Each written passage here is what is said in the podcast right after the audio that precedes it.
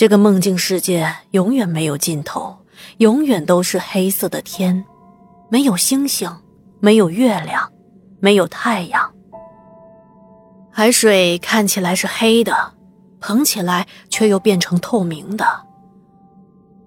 吃东西是有味道的，但是吃的东西或许是一条生的死鱼，但是入嘴之后就会变成很好吃的味道。我看着这些死鱼烂虾，一点都不想吃，可是它控制着我的自主意识，让我吃东西。有淡淡的味蕾的感觉，而且永远都吃不饱。反正视觉上是很可怕的。这样的梦过了差不多有十来年，梦境的频率一直没有减少过。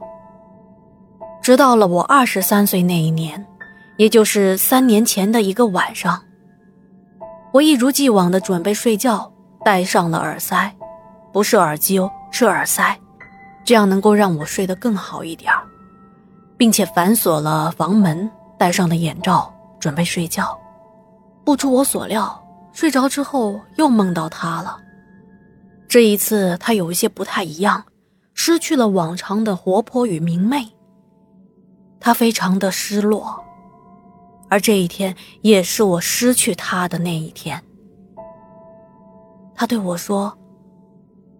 阿成来了吗？过来，我带你去个地方。于是我跟着他，慢慢的飘着走，飘到了一个安静的并且空旷的大街上。当时的场景就和在城市的夜晚一样，只不过是没有了路灯，也能够看清楚其中的一切。途中我经历过很多小店铺，接着他带我进去挑选衣服。说是挑衣服，其实就是随便拿来穿的，因为店里面根本就没有其他人。或许他真的是我梦里的主宰吧。在那个世界，我们吃任何东西，使用任何的物品，去任何地方，都是由他说了算。最后我们飘累了，也不知道他是从哪里弄来了一辆纸糊的车。然后我们坐了上去，继续的飘着。这一路上没说什么话，也不知道开了多久，但是给我感觉足足开了有两天的时间。这种时间概念其实也没什么。我曾经做过一个好像是三四天时间的梦，起床后现实生活中也就是过了十二个小时而已。路过的场景实在是太多了。我也不具体的描述了。当这些时间过去后，我们来到了一扇大门前，他给回了我自主思考的意思。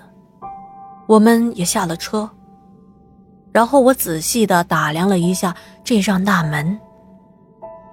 这个门的巨大程度其实不能被称为大门，应该被称为巨大的建筑才合适，因为这扇门目测起码超过百米的高度。宽度也不低于百米的对开门，大门上镶嵌了满满的白骨，或者说这两扇大门就是由白骨粘合而成的。看着这扇大门，其实我也没有多少惊讶，毕竟他什么没带我见过呢。当我注视着大门出神的时候，他突然对我说：“许成，跟我走吧，家人都在等我们呢。”他说完这句话，两扇大门缓缓的打开了，然后从门后里走出了一群人。那群人穿的衣服各不相同，有的是民国时代的衣服，有的是更远一些的清朝、明朝的衣服。不过都是普通老百姓的打扮，上面还有一些补丁呢，并没有电视剧上那么华丽和好看。相对于现代的审美来说，真的是太朴素了。我看着这一群带给我熟悉感却又非常陌生的身影，我没有回答他的问题。我想了想，对他说：“你折磨了我这么多年，虽然我对你已经产生了感情，但我是不会跟你们走的。”然后我转身就走了。其实那会儿啊，我流泪了，我已经意识到了什么。或许我是真的不舍得他，但是我没有回头。不过，在我走出没多远，就被身后那群人突然摁在了地上。由于他们都是飘着的嘛，并没有脚步声，所以我是突然被人摁在地上。但我没有挣扎，也没有反抗，我只是感觉到后背有一阵阵的刺痛感传了过来。我知道他们用利器或者是指甲在不断的割着我的后背，挖着我的后背。可是我从始至终都没有挣扎过，也没有说过话，因为我知道，我在他这儿根本就是蝼蚁，反抗是没有用的。后来我的脑子又开始变得一片空白，直到早上醒过来之后，感觉还是晕晕乎乎的。但是从那以后。我就再也没有梦见过他了。跟我相处了这么多年，我始终不知道他的名字，姑且就叫他梦雨吧。梦雨从我的身边离去了，我反而开始想念他。不过，他再也不在了。这二十来年啊，我一直以为这都只是我的一个梦。直到前两年，我来到南宁打工，慢慢的也结交了几个朋友，开始渐渐的对他们打开了自己的心扉。在和朋友们说起童年经历的时候，有一个比我年长很多岁的大哥，他是本地人，他跟我说，小时候他也经常受人欺负，幸好他有一个保护他的姐姐。可是他姐姐在十几岁的时候因为生病去世了。说着，就把放在他的钱包里珍藏的姐弟的合影掏出来给我看。照片上姐弟俩非常的亲密无间，姐姐搭在了弟弟的肩膀上，笑颜如花。可是，在我看到照片的一瞬间，我仿佛遭受到了电击。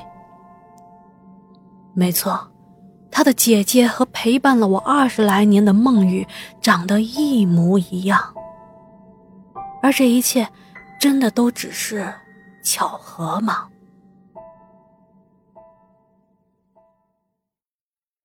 好的，各位小伙伴们，故事讲完了。我觉得今天的故事啊，倒像是一篇有一些诡异的爱情散文。如果不是看到故事的最后，我会觉得梦雨就是许成。从小，由于内心太渴望一个朋友，所以导致他的潜意识中产生了这么一个虚构的女孩来陪伴他。